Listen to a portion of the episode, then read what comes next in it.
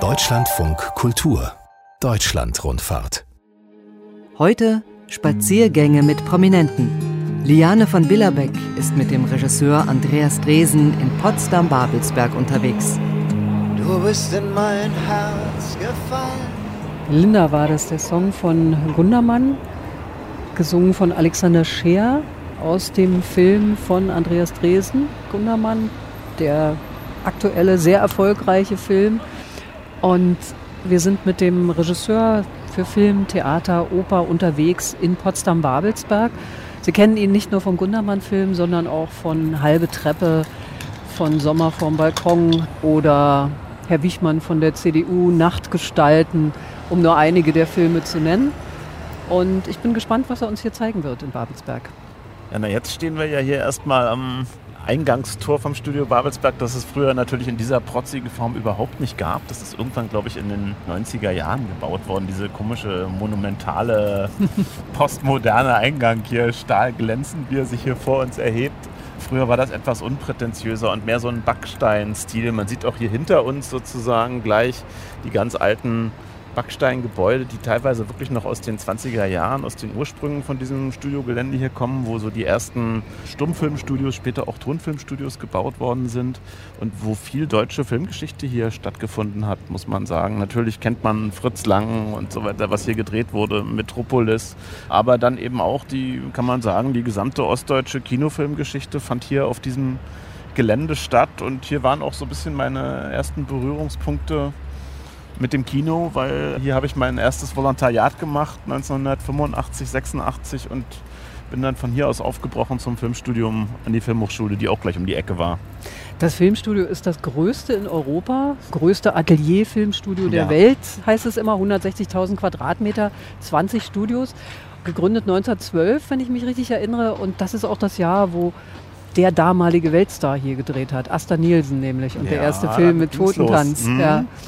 Und später kamen dann hier halt die ganz großen Hallen dahinter. Man sieht sie so gerade so ein bisschen durchgucken. Die große Nord sozusagen. Da hat Fritz Lang tatsächlich die Metropolis-Sachen, die großen Dekorationen reingebaut. Und man kann da auch jetzt, wenn man da reingeht, das sind riesige Hallen, wirklich für heutige Verhältnisse auch unglaublich groß.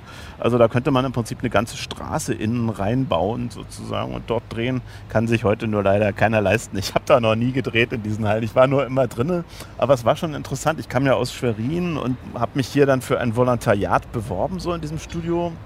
Und dann bin ich durch die erste Eignungsprüfung auch gleich erstmal durchgefallen. Aber das gehört doch dazu. das gehört zu jeder vernünftigen äh, Künstlerbiografie, selbstverständlich. Ja. Und da habe ich mich das Jahr später, das war 1982, wieder beworben in Babelsberg und an der Filmhochschule.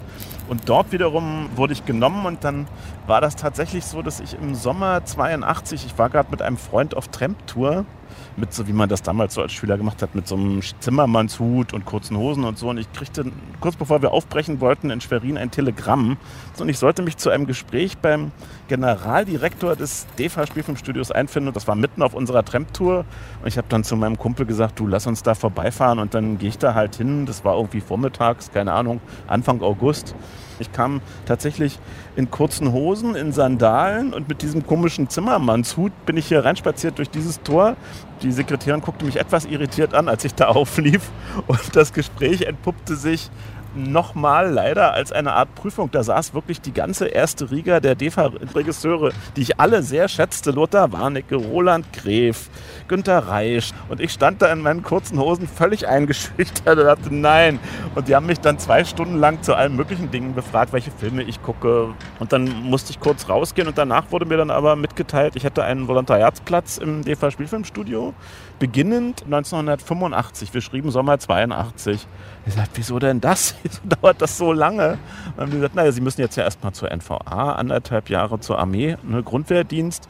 Dann nimmt die Filmhochschule ja nur alle zwei Jahre Studenten. Also wenn Sie dann 84 von der Armee kommen, müssen Sie ja noch das Volontariat vorher machen. Also frühester Studienbeginn September 86 und dann können Sie bei uns hier 85 anfangen. Das war schon erstmal irgendwie ganz schön ernüchternd. Ich habe quasi von meiner ersten Bewerbung an der Filmhochschule bis zum Studienbeginn fünf Jahre gebraucht. Ich muss jedes Mal, wie ich aber an diesem komischen Backsteingebäude hier stehe, an diese kuriose Situation denken. Ich, da gibt es leider keine Fotos nee, von. Nee, wie ich völlig underdressed irgendwie, das ist, ist mir, wäre mir auch so peinlich, selbst wenn ich sie hätte, glaube ich. Also das war wirklich äh, eine der peinlichsten Situationen meines Lebens. Denken Sie heute mehr drüber nach, wie Sie sich anziehen? Na, ich jetzt nicht. Hingehen? Ich bin halt Ossi durch und ja. durch. Ich sehe immer irgendwie unmöglich aus. Ich finde aber ehrlich gesagt overdressed immer schlimmer als underdressed. Mm, so. Mm. Also dann lieber ein gepflegtes Understatement, als irgendwo zu sein, wo man denkt, ach du Scheiße, jetzt habe ich das hier viel zu ernst genommen. Das ist dann mm. meistens noch peinlicher. Und es war hier oben in dieser Etage, die wir, an der wir gerade vorbeilatschen. Also die sind ja nur zweistöckig, diese Ja, das sind ganz Häuser. kleine, unprätentiöse Gebäude, aber wenn man hier durchgeht, dahinter gibt es dann einen Gang und dann geht man tatsächlich auch gleich in die Studios rein. Mhm. Also man muss sich das damals, 80er Jahre, hier völlig anders vorstellen, als es jetzt aussieht. Hier standen überall so kleine Kantinenhänger. In jedem Studio wurde gedreht. Also viele Komparsen auf den Straßen in größtenteils historischen Klamotten, je nachdem, was für ein Film gedreht wurde. Also man ging hier so lang und latschte sowieso durch Welten. Mhm. Ja? Also es war sehr viel lebendiger, als es jetzt ist es doch ganz schön tot. Studio Babelsberg hat ja äh, Ufer, Filmgeschichte, ja. einen Ruf wie Donnerhall. Und wenn man sieht, wer hier alles gedreht hat, an Weltstars, dann mhm. wundert man sich darüber. Ja, es ist schade. Es war eine Zeit lang ging es ja mal sehr gut mit den großen amerikanischen Produktionen auch hier. Das hatte natürlich was mit dem deutschen Filmförderfonds zu tun, dass eben sehr viel Geld in die Hand genommen wurde, um eben auch solche großen Produktionen, wenn sie hier in Deutschland drehen, auch zu subventionieren. Und dann sind die natürlich auch hergekommen. Deswegen hat Tarantino hier gedreht und so. Ja, die haben natürlich ja. nicht aus Spaß hier gedreht, sondern weil sie hier auch Geld bekommen haben natürlich. Oder beziehungsweise das Geld, was sie bekommen haben, dann hier auch ausgegeben haben. Ne? Und hier hinter kommt jetzt gleich dann das Tonkreuz. Und hier habe ich dann tatsächlich auch während des Volontariats dann meinen ersten Spielfilm mitgedreht als erster Regieassistent bei Günter Reisch. Das war der Film Wie die Alten sungen. Tonkreuz. Ich habe mir extra einen Freund gefragt, wieso heißt das Tonkreuz? Und dann sagt er, weil es vier Studios in alle Himmelsrichtungen sind, Richtig. Nord, Süd, äh, Ost, West und weil man Tonfilm innen drehen konnte ohne Geräuschbelästigung von außen. Weil doppelte Wände. Sie haben einen Namen ja erwähnt vorhin schon bei dieser Prüfung, mhm. äh, in die Sie da reingestolpert sind mit kurzer Hose und mit Zimmermannshut und Sandalen. Da hat unter anderem Günter Reisch gesessen. Regisseur, erzählen Sie was über den, weil den erwähnen Sie in vielen Interviews immer mal wieder als jemand, der wichtig für Sie gewesen ja, ist. Ja, mein Lehrer kann man sagen, Mentor in der Zeit.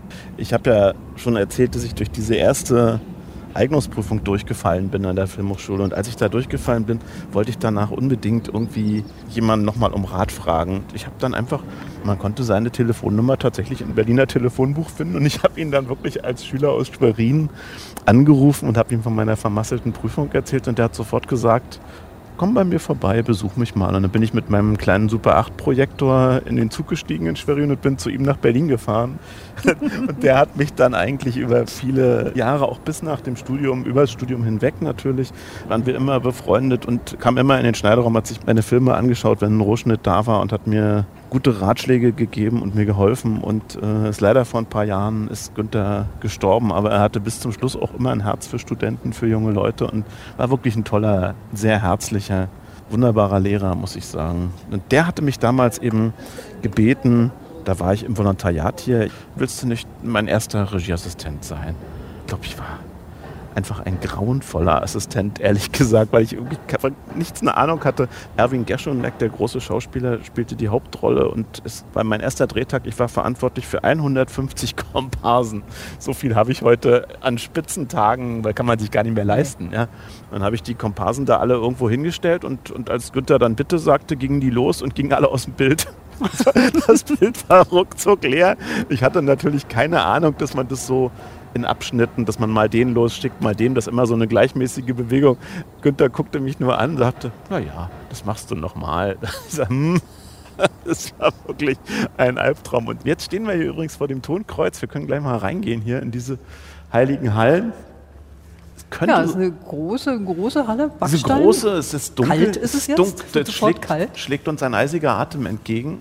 Und hier hatten wir für den Film von Günter Reisch eine große Wohnung der Hauptfigur reingebaut, auch mit Treppen und so. Man sieht ja auch, das ist ein hohes Studio. Man kann hier auch tatsächlich ein bisschen höher bauen, also zwei Etagen kriegt man rein. Wie viele Quadratmeter sind das etwa? Oh, 400 Quadratmeter vielleicht, so würde ich sagen, schätzungsweise. Und hier stand in diesem Atelier halt die Wohnung des Hauptdarstellers Erwin Geschonek. Und ich habe hier eine meiner glorreichsten Taten als Regieassistent verbracht. Und ich erinnere mich, dass wir in einer Vorführung saßen und es wurde eine kleine Sequenz gezeigt, wo der Erwin Geschonek durch diese Atelierwohnung ging und ich habe mir auch gar nichts dabei gedacht und mir das angeguckt. Und danach nahm Günter Reisch mich zur Seite und sagte, du, ist dir was aufgefallen? Nahm ich so einen Arm. Ich sagte, nee. Ja, komm, wir gehen mal in den Schneiderraum. Sagt, dann gingen wir in den Schneiderraum, dann legte er das nochmal ein, das Material. Und da sah ich, erste Einstellung, Erwin Geschonek geht mit einer Kaffeetasse in der rechten Hand in der Küche los. Zweite Einstellung, er durchquert einen Flur ohne Kaffeetasse. Dritte Einstellung, er kommt im Wohnzimmer mit der Kaffeetasse in der linken Hand an. Da dachte ich, super. Aber ich fand das so das zeigt auch, was er für ein guter Lehrer war. Er hat es eben nicht vor der großen Masse dann irgendwie mhm. gesagt, sondern hat mhm. mich dezent beiseite genommen und hat gesagt, passt ein bisschen auf demnächst dann. Ne? Und so. Hm, sind, Sie zu Ihren, sind Sie zu Ihren Kollegen auch so nett? Ja, also ich, mal davon abgesehen, dass ich nicht sehr viel Wert auf Anschlüsse lege, weil ich, das wird, glaube ich, in der Filmbranche so ein bisschen überschätzt. Günter Reich war das halt auch nicht so wichtig. Und ich konnte von ihm auf jeden Fall wirklich eine große Menschlichkeit lernen und wie man miteinander umgeht an einem mhm. Set. Der war immer ein ganz feiner Regisseur, so, der sehr freundlich war. Und das habe ich schon mir auch ein bisschen von ihm abgeschaut, weil ich glaube, es hilft, die eigenen Ängste und die Ängste der Kollegen wegzukriegen beim Drehen, wenn man sich nicht noch zusätzlich mit Terror unter Druck setzt. Jeder kommt an einen Drehort mit Ängsten. Jeder. Ich auch.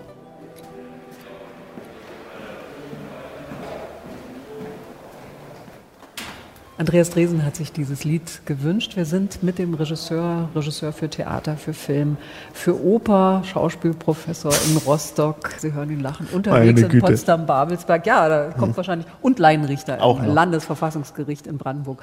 Unterwegs in Potsdam-Babelsberg. Und diesen Ton, den Sie hier hören, also das Hallige, das ist also eines der großen Studios im Tonkreuz, im sogenannten. Studio 6, glaube ich, und draußen stand dran Ton Ost. Ton Ost. Sehr lustig. Gibt aber auch Ton West, Ton Nord, Ton Süd. Das hat jetzt ausnahmsweise mal nichts damit zu tun, dass das im ehemaligen Osten liegt hier. Aber es ist tatsächlich eines der ältesten Tonfilmstudios, was es gibt. Würden Sie gerne mal in diesem Tonkreuz drehen, also in so, so einem Setting? Also das ist so klassischer Filmdreh, na klar, aber ich habe bisher ganz selten im Studio überhaupt gedreht. Ich habe hier schon mal auf dem Gelände gedreht, tatsächlich für den Film Whisky mit Wodka. Da haben wir auch einen relativ großen Studioaufbau gehabt, aber nicht hier in diesem Tonkreuz, sondern in einem neueren Studio, was auf der anderen Straßenseite ist. Und da haben wir hier auch tatsächlich ein paar Wochen Studioaufnahmen gemacht. Das lohnt sich aber nur, wenn man wirklich so einen komplexen Aufbau hat, den man in der Realität nur mit höchstem Aufwand finden würde, dann kann man das mal machen. Also, aber im Allgemeinen sind die Filme, die ich drehe, auch finanziell nicht so gut ausgestattet, dass man sich das leisten könnte. Wir verlassen jetzt das Tonkreuz, dieses tolle Gebäude, wirklich beeindruckend, leider leer. Es wäre schöner, wenn es jetzt belebt wäre und hier unglaublich was. viele Statisten rumspringen würden. Und von da gehen wir dahin, wo Sie Ihre Filme auch schon geschnitten haben, ja. nämlich bei Rotorfilm. Genau. Zurück wieder durch das große Jetzt gehen wir hier wieder durch diese Halle. Ja. Ne? Jetzt kommen wir wieder in die Wärme, schön, und die Vögel singen. Oh, der Unterschied ist enorm. Das ist enorm. Ja. Jetzt gehen wir gleich mal hier hinten lang. Kommt man nämlich auch dahin. Und alles immer diese schönen Backsteine. Hier ganz schmale, schmale Backsteine sind das. Und dahinter, dieses große Gebäude, was wir hier sehen, das war tatsächlich auch zu DEFA-Zeiten schon das Studio, wo die Orchesteraufnahmen stattfanden, sozusagen. Und auch heute noch in diesem Studio nimmt das Studio Babelsberg, das Filmorchester sozusagen, was es ja immer noch gibt, zum Glück wieder gibt. Mhm. Dort werden tatsächlich Film-Soundtracks eingespielt. Da gibt es eine große Leinwand drin für das ganze Orchester, die Möglichkeiten. Es gibt die Aufnahmeräume. Und wir haben in diesem Studio tatsächlich auch den gesamten Orchesterscore für Tim Thaler aufgenommen mit dem Filmorchester. Also das ist tatsächlich immer noch in Betrieb. Ja, wir können ja mal gucken, ob ich weiß nicht, ob, ob wir ins Studio F rein dürfen. Sind wir bei Rotorfilm? Jetzt sind wir hier bei Rotorfilm. Rotorfilm ist natürlich eine Firma, die gibt es noch nicht so lange. Aber das sind hier tatsächlich die alten Möglichkeiten vom damals DEFA-Studio sozusagen. Hier waren tatsächlich auch die Tonstudios drin, wo damals die Endfertigung stattfand. Das ist die große Vorführung, aber ich bin mir nicht, wenn da Kollegen jetzt drin mischen, dürfen wir da bestimmt nicht rein. Da wird Ruhe. gearbeitet, da Ja, wird nee. gearbeitet. Ja, also das ist hier sind hier wirklich so die Studios, wo also hier habe ich fast alle Filme fertiggestellt hier auf dem Gelände. Also hier sind die Aufnahmestudios, wo man dann synchronisiert. Dankeschön. Ja, Ah, hier hängt auch ein Plakat Da von hängt Gundermann, na Gundermann, klar. genau. Gleich neben The Square. das Square. Mal kurz den Martin begrüßen hier. Hi Martin. Grüß dich. Hi, grüß dich. Selber. Wir machen gerade Hallo. Äh, wir machen gerade so einen Spaziergang hier durchs Studio Babelsberg. Ja, cool, genau. Aber bei euch sind leider alle Türen gerade zu. Ja, Ja, leider die Mischung, wo du immer drin bist, da ist gerade sozusagen in den letzten Zügen gerade eine Produktion und ich habe schon versucht, dass ihr kurz mal reinkommen könnt, aber die sind so total unter Stress und Das die ist völlig okay. Also, also Eigentlich so soll man ja froh sein, wenn es ausgebucht ist. Ne? So also. Ich wollte übrigens nicht wahrscheinlich der 100 Millionste sein, der dir nach 10 Filmpreisnominierungen direkt danach schreibt, sondern ich wollte dir direkt vor dem Filmpreis sozusagen viel Glück wünschen. Toi, toi, toi. Äh, nach, nach der Schlacht zählen wir die Toten, weißt du? Also das ist. Äh, da ich hatte wir ja jetzt sagen, wenn unser Gespräch läuft, das läuft am 5. Mai, ist es schon da entschieden. ist es entschieden, ob sie die zehn Preise dann bekommen haben. Also die zehn Preise ganz bestimmt nicht. Dazu ist die Konkurrenz dieses Jahr echt zu hart. Also, aber ich, ich würde mich schon freuen, wenn wir einen wenigstens kriegen. Ich hatte nämlich auch schon mal Sommer vorm Balkon damals fünf Nominierungen und gar keinen. das ist dann auch richtig deprimierend. So. Also ich meine, bei zehn Nominierungen ist ja auch klar, dass man eine große Wahrscheinlichkeit hat, auch zu verlieren. Ist ja klar. Sie unterhalten sich ja, mit wem haben wir es ja eigentlich zu tun, Das der ist- hier, hier gratuliert hat, schon vorab zum Preis, den Sie dann hoffentlich haben, während wir senden. Das ist Martin Frühmorgen. Wir kennen uns auch schon eine ganze Weile. Der Chef von Roter Film. Wie gesagt, ich habe ja hier auch schon in den 80er Jahren gearbeitet. Das ist ja auch die ganzen Schneideräume und so Ja, genau. mit Günter Reisch damals und so. Ne? Das, war- das war ja hier alles. Das, Dieses Gebäude hat schon echt viel Filmgeschichte gesehen und auch die Studios, diese alten Metallstudiotüren. Da sind schon einige Persönlichkeiten durchgeschritten, kann man so sagen. Ja. Ja, Also. Das heißt, wir gehen jetzt einigermaßen beeindruckt hier wieder raus. danke dir. Auf jeden Fall. Also, ciao. Auf dem Gang von Rotorfilm können Sie jetzt sagen, was wir jetzt hören werden. Sie haben eine Musik ausgesucht aus einem Film, der auch in meiner Kindheit eine Rolle gespielt hat. Also ich kenne das Buch, James Thaler, Krüss, Tim Thaler und das, oder das verkaufte Lachen. Genau. Und kenne aus dem Westen noch die alte Verfilmung mit Nadja Tiller, Genau, und Tommy Orner. Tommy Orner als Natürlich, äh. Tim Thaler als Junge, der jetzt auch wieder mitgespielt hat. Und Sie haben den neuen Tim Thaler verfilmt. vor ein paar Jahren eine Neuverfilmung gemacht und bin mit dem wunderbaren Giesbert zu Knüpphausen befreundet, der ein toller Singer-Songwriter ist, finde ich, und auch schon mal einen Song im Abspann von ihm verwendet bei Halt auf freier Strecke, Sommertag. Bei Tim Thaler habe ich ihn wirklich gebeten, ob er nicht ein Lied für uns schreiben kann. Und das hat er gemacht und das äh, Lied ist sehr schön geworden, finde ich. Das heißt, das Licht dieser Welt. Du wirst dich hinein in das Licht dieser Welt. Giesbert zu Kniphausen war das. Also ein Song, der Song, eigentlich der Titelsong aus der Dresenschen Verfilmung von Tim Thaler oder das verkaufte Lachen. Wir sind jetzt mit unserem Auto mitten in der Villengegend, da wo früher die Filmhochschule gewesen ist oder die Hochschule für Film und Fernsehen Konrad Wolf, wie sie ja hieß, als Sie da studiert haben, Die heißt 1995. jetzt, Konrad Wolf heißt sie tatsächlich immer noch. Nur heißt Filmuniversität, heißt Filmuniversität jetzt. heißt Aber sie damals jetzt, hieß sie Hochschule für Film und Fernsehen. Und wenn Sie sich an diese Zeit zurückerinnern, was ist die prägendste Erinnerung an die Filmhochschule?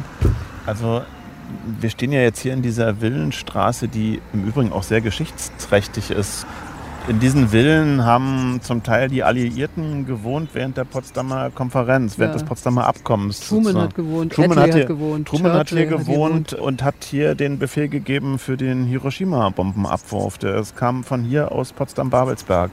Und da vorne, was das Hauptgebäude der Filmhochschule war, wo auch der Rektor Lothar Bieski später gesessen hat, das war die sogenannte, die hieß bei uns auch Stalin-Villa. Da hat Stalin residiert während des Potsdamer Abkommens. Ich bin allerdings, als ich das erste Mal hier nach Potsdam-Babelsberg gefahren bin, zu meiner ersten Eignungsprüfung, da fuhr hier noch ein O-Bus mit so einer Oberleitung, ein elektrischer Bus und man fuhr dann hier so hinten lang und äh, ich kann mich daran sehr gut erinnern, ich bin an der Schule vorbeigefahren. Ich hatte mir die völlig anders. Ich dachte, naja, irgendwie eher Muss so wie eine Schule aussehen. Eher so wie sie jetzt aussieht, so ein großes Gebäude, irgendwie so Stahl und Glas oder weiß der Teufel was so. Und dann fuhr ich ja diesen ganzen Villenland und dann dachte, kann ja hier nicht sein irgendwie. Und dann war ich schon vorbei. Ich habe dann den Busfahrer gefragt, der sagte, "Na, da hätten sie da vorne schon aussteigen müssen.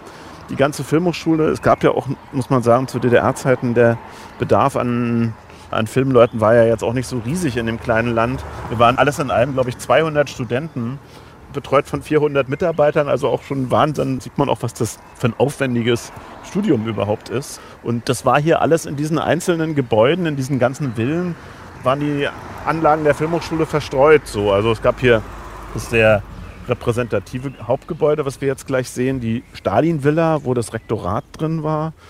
Und dann gab es eben auch Räume, wo Studios drin waren, eine Turnhalle. Wir hatten auch Sportunterricht. Und, äh, Scheint ja, nicht Ihr Lieblingsfach gewesen ja, zu sein. Und das alles hier verteilt in diesem Areal hier, kann das man sagen. Total idyllisch, ja. Also man hört die Vögel singen, ne? Es ist schon auch irgendwie, ich bekomme auch gleich nostalgische Gefühle hier, wenn ich hier bin.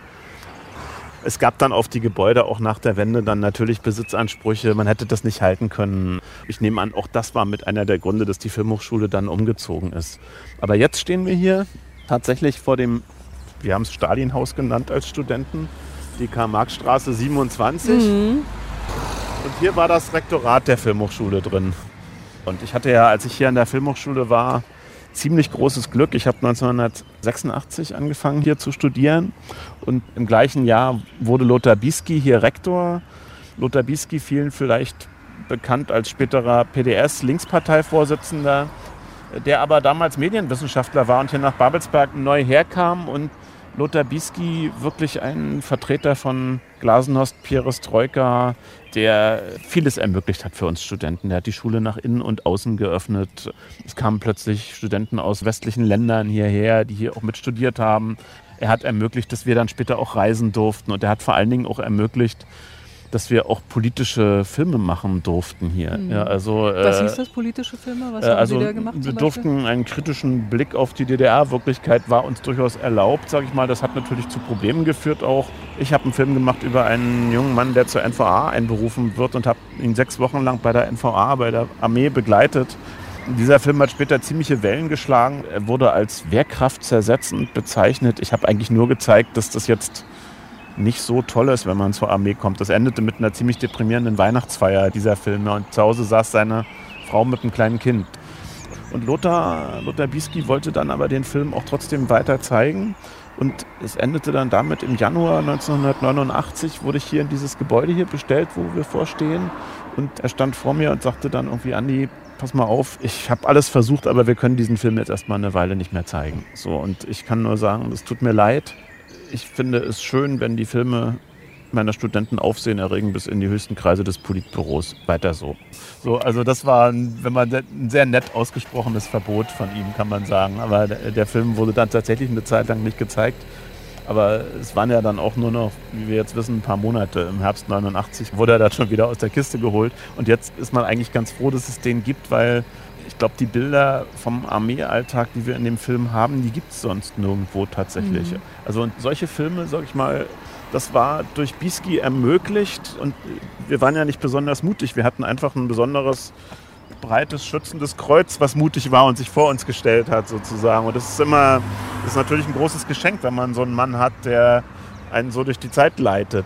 Bisky ist von vielen Filmstudenten, die in der Zeit studiert haben, unglaublich warmherzig beschrieben worden, gelobt. Hat gesagt, er hat uns geholfen. Er hat auch ganz interessante Dinge gemacht, habe ich jetzt gelesen bei der Vorbereitung.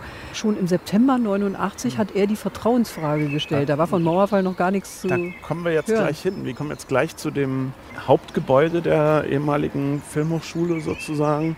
Und dort war auch dieser Versammlungsraum und das Lustige ist, pikanterweise, man, jetzt kann man hier gerade auch durchgucken so ein bisschen, da hinten sieht man das Wasser das ist der Gribnitzsee. Mhm. Der ist und relativ schmal und lang gestreckt. Der sieht so. fast aus wie ein großer Fluss. Ja. ja. also, und auf der anderen Seite des Gribnitzsees ist aber schon Westberlin gewesen sozusagen. Und auf der hiesigen Seite des Gribnitzsees war direkt da unten der Mauerstreifen und dann konnte man immer so die Postentürme hier rüber gucken sehen. Man konnte die Filmhochschule auch nur mit so einem Passierschein betreten. So. Da stand, saß immer ein Pförtner da, der mal mehr, mal weniger streng war. Aber eigentlich war diese Filmhochschule schon im Grenzgebiet. Gebiet. Ja, das war schon Grenzgebiet eigentlich. Weil die wirklich direkt an der Mauer saß und von der Kantine aus beim Essen haben wir wirklich direkt auf einen Postenturm quasi dem Soldaten in die Augen geguckt, der war 50 Meter weiter. Ja, also, und in diesem Versammlungsraum der Filmhochschule fand einer der für mich bewegendsten Momente statt im Herbst 89. Das war ganz genau am 9. Oktober, an dem Tag, wo auch in Leipzig diese große Demonstration war, wo es auch auf der Kippe stand, ob da geschossen wird oder nicht. Mhm. Und da hat Lothar Bisky, da war eine Studentenvollversammlung hier vorne in dem großen Versammlungsraum. Und da kam auch Lothar Bisky, der im Prinzip sich vor die Studenten gestellt hat in seiner Jeansjacke. Er sah mal auch gar nicht aus wie ein Funktionär ja, und sagte irgendwie, das sind aufregende Zeiten und ich möchte eigentlich gerne, dass die Studenten drehen können und dokumentieren können, was hier los ist und so. Und wir kriegen aber keine Genehmigung offiziell und so. Und ich weiß nicht, wie ich das machen soll. Und deswegen, ich glaube, wir können unser Schicksal nur selbst in die Hand nehmen und müssen es einfach dann machen. Das kann ich aber nur verantworten, wenn ich das Vertrauen der Studentenschaft habe. Und ich stelle jetzt hiermit sozusagen die Vertrauensfrage. Ich gehe jetzt raus, ihr könnt das diskutieren und mir dann danach eure Entscheidung mitteilen. Und dann ging er raus und verließ den Saal und Lothar Bisky hat dann wirklich das Vertrauen der versammelten Studentenschaft bekommen. Und es war im Prinzip das erste Mal für mich, dass ich so wirklich so einen demokratischen Akt erlebt habe. Ja, also dass ein Leiter einer DDR-Hochschule, einer Institution, kann man sagen, der einzigen Medienhochschule der DDR, die Vertrauensfrage stellt und sich von seinen eigenen Studenten demokratisch legitimieren lässt, das war eigentlich ein ungeheuerlicher Vorgang.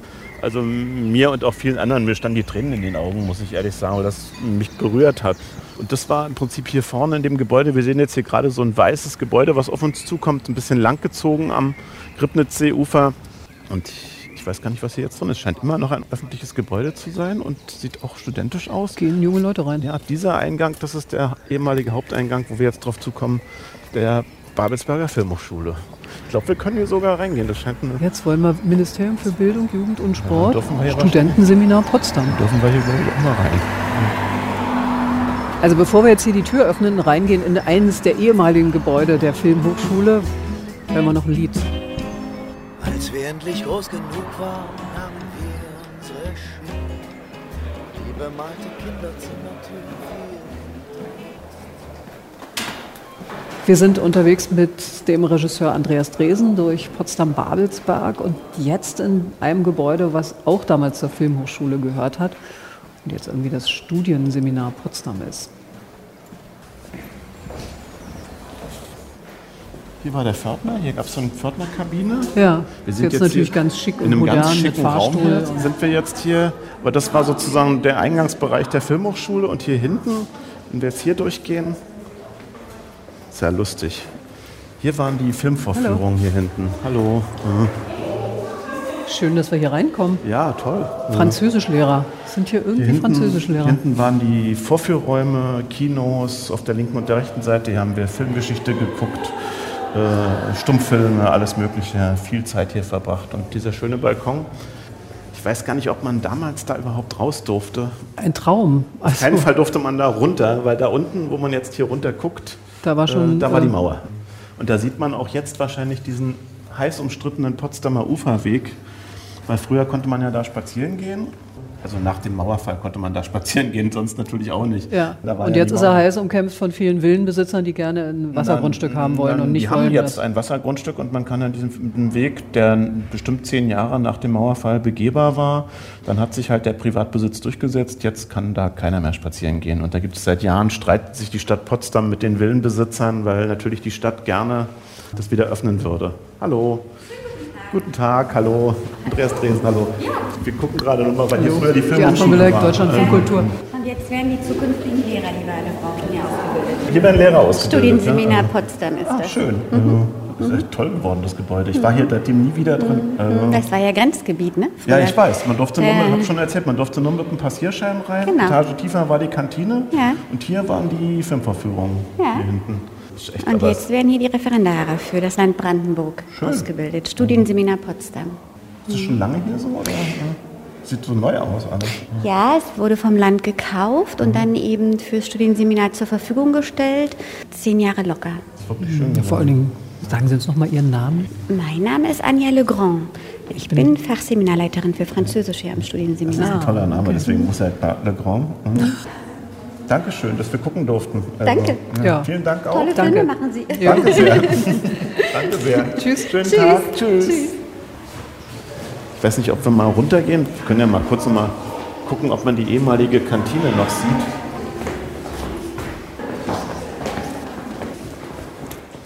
Ist ja witzig, dass Sie seitdem gar nicht mehr hier gewesen sind. Hier sind Unterrichtsräume wahrscheinlich. Ne? Hallo, Guten Tag. Tachchen. Das war hier früher alles offen. Ich meine, hier war, glaube ich, die Küche. Es sieht wirklich völlig anders aus. Aber in dieser Kantine spielte auch eine schöne Szene. ich saß im September 89, muss das gewesen sein, am Kantinentisch und es gab Nudeln. Mit Tomatensauce. Und, ja, und jemand legte einen Zettel neben mir auf den Tisch und sagte, unterschreib mal. Und ich guckte so beim Essen auf diesen Zettel und habe das gelesen. Und das war der Gründungsaufruf vom neuen Forum. Und ich habe das gelesen und dachte, scheiße, wenn ich das jetzt unterschreibe, dann ist das das gewesen mit meinem Studium irgendwie. Und da saßen natürlich noch drei andere Kommilitonen mit mir und haben gesagt, lies mal und so. Und dann haben wir natürlich dann haben wir gesagt, jetzt unterschreiben wir das alle und so. Weil wenn wir das alle unterschreiben, die können uns ja nicht alle aus der Schule rausschmeißen. So, man schützt sich sofort so, feige wie man ist, in der Gruppe. Mhm. Ja, also alleine hätte ich mich nicht getraut. Mit den anderen war es dann schon wieder, denkt man, na ja, also Gott, dann müssen sie den ganzen Laden zumachen. Ja, also, ich glaube, das ging auch vielen Leuten so. Die haben dann immer geguckt, wer hat denn noch unterschrieben. Ja, ja, na, ich finde, man lernt sich selber in solchen Zeiten ganz gut kennen, finde ich, auch mit der eigenen Feigheit, mit dem kleinen Opportunismus, den man in sich trägt. Und an anderen Stellen hat man plötzlich eine Courage so. Aber ich finde das eine tolle Erfahrung, so eine Zeit mal zu durchleben und sich selber auch da zu erfahren. Wie bin ich eigentlich? Mhm. Ja, also das hat man ja nicht so oft im Leben, dass sich so alle Umstände, unter denen man sich bewegt, komplett umkrempeln. Wenn man so 89 in Erinnerung ruft, den Herbst 89, dann der Mauerfall, alle Veränderungen, die danach kamen, was ist so das, was bleibt davon? Nichts ist ewig? Umstände sind von Menschen gemacht und wenn sie einem nicht passen, muss man die Welt vom Kopf auf die Füße stellen. Mhm. Ja, also man kann Dinge verändern. Das ist für mich die nachhaltigste Erfahrung gewesen 1989, weil ich bin ja ein, ein nach dem Mauerbau geborenes Kind, Jahrgang 63. Ich bin extrem dankbar, dass ich das erleben durfte. Noch dazu zu einem Zeitpunkt, wo ich das schon sehr bewusst erfahren habe. So. Also, und gerade an so einem Schnittpunkt zwischen Ausbildung und Lebenspraxis, sage ich mal, kam ja diese zentrale Erfahrung bei mir dazu, die wirklich auch alle Lebensumstände tatsächlich nachhaltig verändert hat. Ich glaube, das ging ja so gut wie allen Leuten im Osten so, dass sie plötzlich sich komplett neu orientieren mussten in dieser anders geänderten Welt. Ja, also, äh, und das indem sie sich nicht von der Stelle bewegt haben. ja, die andere Welt ist einfach zu ihnen gekommen sozusagen. Allerdings äh, haben sie sie ja auch selber gewählt, muss ich sagen. Also äh, wenn ich hier so in diesen Räumen jetzt hier gerade stehe, werde ich natürlich auch ein bisschen sentimental, weil mir natürlich auch einfällt, womit wir 89 eigentlich mal angetreten sind. Wir wollten ja nicht die DDR abschaffen, sondern wir wollten sie eigentlich reformieren. Wir wollten sie vom Kopf auf die Füße stellen. Wir wollten eigentlich den utopischen Sozialismus, den die DDR immer versprochen hatte und nicht diesen kleinkarierten bürokratischen Funktionärsapparat, der da entstanden war, der völlig lebensfremd und undemokratisch war, sondern die Hoffnung in diesen Tagen war ja, dass jetzt plötzlich endlich sozusagen diese Vision sich mal verwirklichen kann. Und das hätte allerdings viel mehr Geduld gebraucht in dieser Zeit. Und das kann ich wiederum auch verstehen. Die meisten Leute im Osten, die damals auf die Straße gegangen sind, hatten diese Geduld einfach nicht mehr. Die hatten einfach die Nase voll und wollten sich jetzt ihre Träume möglichst schnell verwirklichen. Und das hat dann den ganzen Einheitsprozess in einem für mein Empfinden unverhältnismäßig hohen Tempo ablaufen lassen. Und das hat eben auch viele Dinge, auch viele Seelen, glaube ich, beschädigt. Und Auswirkungen davon merken wir bis heute. Und ich glaube, wir haben vor allen Dingen in dieser Zeit etwas versäumt, was echt eine große Chance war, glaube ich, aus diesen beiden Teilen des geteilten Landes sozusagen etwas wirklich komplett Neues, Größeres zu machen. Und zwar mit den Erfahrungen von West und Ost zusammengetan, sozusagen das ganze System nochmal zu überdenken, statt einfach das System von dem historisch erfolgreicheren westlichen Landesteil sozusagen über die andere Hälfte rüber zu stülpen. Ja, also das wäre schön gewesen, aber es sollte nicht so sein und man kann es eben auch nicht den Politikern vorwerfen. Ja, das Druck, haben die Leute ja auf der Straße der Druck, gewollt. Der Druck kam von der Straße, genau. Und ja. ich habe es ja in Leipzig erlebt, wir sind im November 1989 mit ungefähr 30 Filmstudenten während der Dokumentarfilmwoche in Leipzig haben wir eine Demonstration gemacht für eine Konföderation gegen Wiedervereinigung.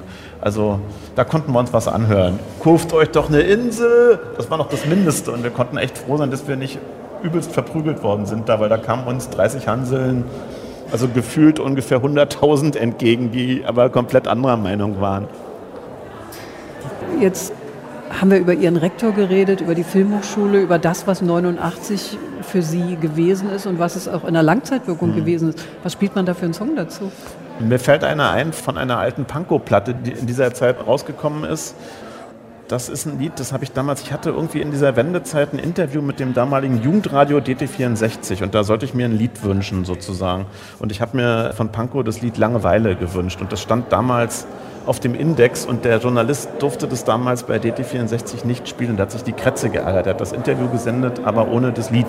Und es ist dann später, ist diese Sendung nochmal gesendet worden nach der Wende und da hat er dann das Lied dazu auch gespielt. Und das Lied ist ja zu DDR-Zeiten auch auf einer Amiga-Platte tatsächlich erschienen und wurde dann aber zur Wendezeit tatsächlich auch so eine kleine indirekte Wendehymne. Man ist ja immer erstaunt, was in der EDDR so doch durch die Zensur durchgerutscht ist. Ja, und in dem Lied gibt es die schöne Zeile, im selben Land zu lange gelebt, dieselbe Sprache zu lange gehört, zu lange gewartet, zu lange gehofft, zu lange die alten Männer verehrt. Ich bin rumgerannt. Ich bin rumgerannt, zu viel rumgerannt. Ja, toller Song, der passt. Den alten Krimi so oft gelesen, hohe Spaghetti, zu viel gekauft, zu lange geschlafen, zu lange Wir sind in der Karl-Marx-Allee an einem schönen Frühlingstag in Potsdam-Babelsberg unterwegs mit dem Regisseur Andreas Dresen. Ja, Wir nehmen ja hier auch immer ganz viel auf bei so einem Gespräch. Also das ist ja nicht eins zu eins irgendwie 45 nicht? Minuten. Ich dachte, ihr Nein. das alles. Wir Ja, sind hier drei Stunden unterwegs. Wir sind jetzt schon sieben Stunden unterwegs. Ah, der Und gedruckt. Ich dachte, das wird alles gesendet, eins zu Schluss eins. jetzt, Schluss jetzt.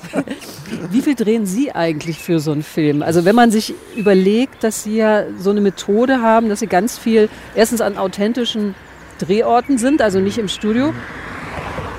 Und dann in den letzten Jahren ja in den Filmen viel mehr das Drehbuch quasi beim Drehen zusammen mit den Schauspielern entwickelt haben. Da muss man doch endlos viel Material haben und alles zigmal wiederholen. Also ja, hat man. Also na klar, aber es gibt eigentlich keine Regel. Also wir haben viele, viele Stunden natürlich mehr an Material, als was nachher im späten im fertigen Film ist. Also früher hat man immer so gesagt, man dreht so 1 zu 7 bis 1 zu 10 so. Aber jetzt, dadurch, dass wir alles nun auch digital aufnehmen, spielt das nicht mehr so eine Rolle, weil es auch nicht mehr so ein Kostenfaktor ist wie damals bei 35 mm Filmen. Also wir haben bei Halbe Treppe bestimmt fast 100 Stunden Filmmaterial gehabt. Also der Film ist knapp zwei Stunden lang. Kann man sich dann schon ausrechnen, ist dann 1 zu 50 wäre das dann. Ja. Hier übrigens diese Treppe, die man hier sieht und dieser kleine Weg, der hier runterkommt. Mal äh, schnell über die Karl-Marx-Straße man rüber. sieht da oben eine wirklich super schöne Villa. Die war damals nicht ganz so schön, sondern deutlich verfallener. Und in dieser Villa habe ich tatsächlich ab dem zweiten Studienjahr hatte ich mir mit einem Kamerastudenten, mit Olaf Skripczek, ein kleines Zimmer geteilt. Und dort hatte ich mein Studentenwohnheim. Das war natürlich ein extrem kurzer Weg zum Studium. Man ging hier morgens. Wie oft sind Sie zu spät gekommen? Weil die am nächsten wohnen, kommen doch immer zu ja, spät. natürlich kam ich immer zu spät, klar. Ich bin dann immer nur hier runtergestürzt, noch halb im Schlafanzug. Ja, man ging ja nur noch diese Treppe runter und ging entweder hier in den Unterrichtsraum oder da oder ins Fernsehstudio, war dann gleich nebenan auf der anderen Seite. Also es hatte schon was sehr Idyllisches hier zu studieren, obwohl das damals natürlich längst nicht so schick war, sondern auch so den Charme des Verfalls atmete. Ja. Und in meinem Studentenzimmer wurden natürlich, das war dann wieder der Nachteil, wenn man hier so dicht dran wohnte, da wurde natürlich dauernd gedreht. Immer wenn ich da hochkam, waren irgendwelche Drehstäbe da. Also kann ich mal irgendwie in mein Bett oder also die ganzen Kommilitonen haben sich da abgearbeitet. Ja. Daher die sichere Meinung, bei mir zu Hause wird nicht Bloß gedreht. nicht. Auf jeden Fall. Aber das, das hat jetzt auch so schöne, das, man sieht ja so ganz große Glasfenster, wahrscheinlich mit einem ganz tollen Blick auf den Gribnitzsee. Ja, Rechts daneben ist auch eine schöne alte Mies van der Rohe Villa noch. Also hier sind ja auch Bauhausleute, haben hier tatsächlich gebaut in den 20ern, 30ern. Also es ist wirklich eigentlich eine wirklich schöne Gegend und äh, klar, dass natürlich dann entsprechende Besitzansprüche nach der Wende, nach dem Mauerfall hier wieder sofort aufgemacht worden sind. Ja, also die ganzen durch die Studenten auch zerlebten Villen wurden wieder aufgearbeitet. Hier die ja auch, die wir hier auf der anderen Seite sehen, das sind schon irgendwie tolle Häuser. Aber wenn Sie da zu Hause waren, gleichzeitig waren Sie ja eigentlich aus Schwerin. Ne? Sie sind in Gera zwar geboren, in Thüringen, Mhm. in Schwerin aufgewachsen. Der Vater Adolf Dresen, Theaterregisseur, die Mutter Barbara Bachmann, Schauspielerin. Als die Eltern sich trennten, wieder ein Theaterregisseur, Mhm. quasi der Zweitvater Christoph Schroth. Berühmter Regisseur am Schweriner Theater, da sind die Leute hingepilgert zu seinen Faust 1, 2 Mhm. Ja. Inszenierungen.